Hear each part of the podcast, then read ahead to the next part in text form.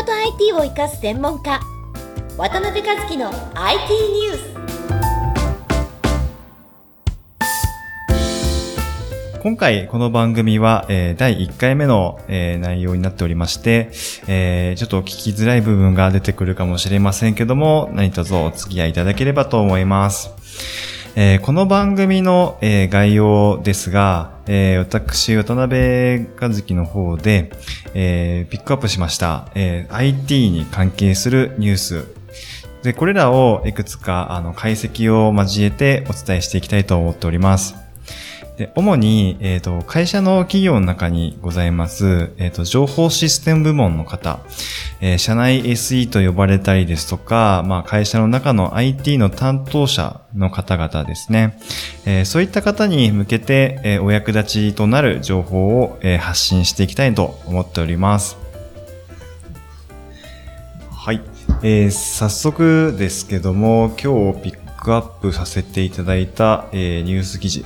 ですね。えー、6月の3日に、えー、アップされたものでして、マイクロソフトが、えー、次世代 Windows の、えー、発表というニュースが出ました。えー、これをですね、6月25日の午前、えー、0時に、えー、開催するようですね。えー、コラムによりますと、えー、米マイクロソフト6月2日、ね、現地時間で、えー、Windows 関連のオンラインイベントを、えー、24日午前11時、えー、日本時間で言うと25日の午前0時ですね、から配信すると発表をしておりましたと。で、この中で、えっ、ー、と、Windows の、えー、次世代 Windows の発表を間もなくするよと、えー、語られていたので、えー、それにまつわる、えー、ニュースになるとえ、言われております。え、ここでなんですけども、今、Windows の最新の OS が Windows 10ですね。これはご存知かとございますと。で、この Windows 10が、え、発表された時にですね、えっ、ー、と、今までみたいに Windows XP ですとか、Windows 7ですとか、まあそういう、え、シリーズをもう廃止して、今後はすべ、えー、て Windows 10という名前で、えー、集約されると、えー、発表されていました。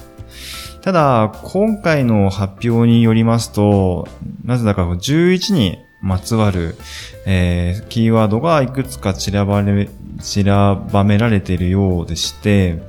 えー、っと、Windows のロゴも、えー、っと、その、なんですか、マークですかね。えっと、ロゴがあの、えっ、ー、と、窓のようなロゴだと思うんですけど、そこから映し出される影が数字の11に、えー、近いですとか、まあ、いくつかその時間が11時にこう発表されたよとか、いくつか11にまつわることが、うん、出ているようなので、噂によると Windows の11という名前でリリースされるんじゃないかなっていうような話も出ていますと。もともとはですね、マイクロソフトは、えー、将来的に、えー、買い切りのビジネスモデルを廃止して、できる限りサブスクリプションによる販売を、えー、考えていたようなんですね。その一つの例としてあるのが、マイクロソフト365ですね。もともと、オフィスソフトは、あの、買い切りで、えー、カードで買ったりですとか、えー、まあ、パッケージですね。ですとか、え、ダウンロードで買ったりですとか、大体費用で言うと、まあ、4万円弱ですね。そういった金額で販売されていました。ただ、これからは主力として、マイクロソフト365ですね。こちらのサブスクリプション、まあ、月額でご購入いただくというものを、え、これからも打ち出していくと。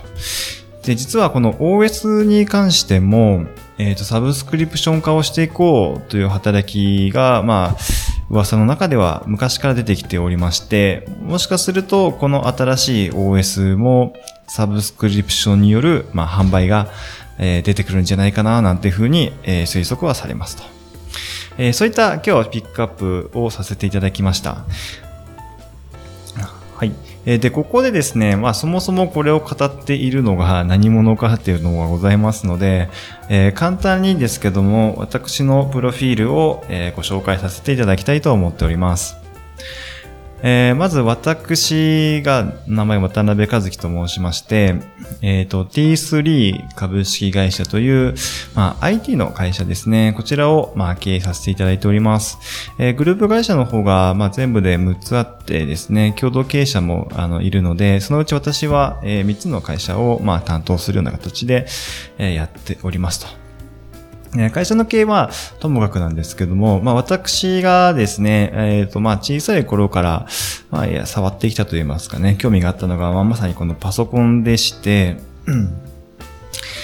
えっ、ー、と、小学生2年生の頃ですね、えー、から、えー、パソコンをやっているので、歴で言うと28年ぐらいなんですかね、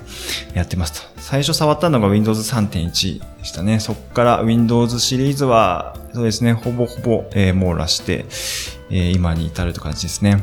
まあ、いわゆるパソコンをオタクの中から、あ来てしまったと言いますかね。そういう、えー、経歴でしたので、中学生の頃にですね、えっ、ー、と、先生、担任の先生に、職員室に呼び出されまして、えー、何か怒られるのかなと思ったらですね、あの、その時プリンターを直してください、みたいなお話をいただいて、で、そこで、まあ、単純にシリアルケーブル抜き抜き差しするだけだったんですけども、それであの、解決してあげたっていうところからが、まあ、一つのが仕事感が出た、まあ、起点でございましたと。で、今、まあそんなこんなですね、まあいわゆる中小企業に向けて、えー、相手にまつわる様々な課題を解決するような、そんな、えー、仕事を、まあ、させていただいておりますと。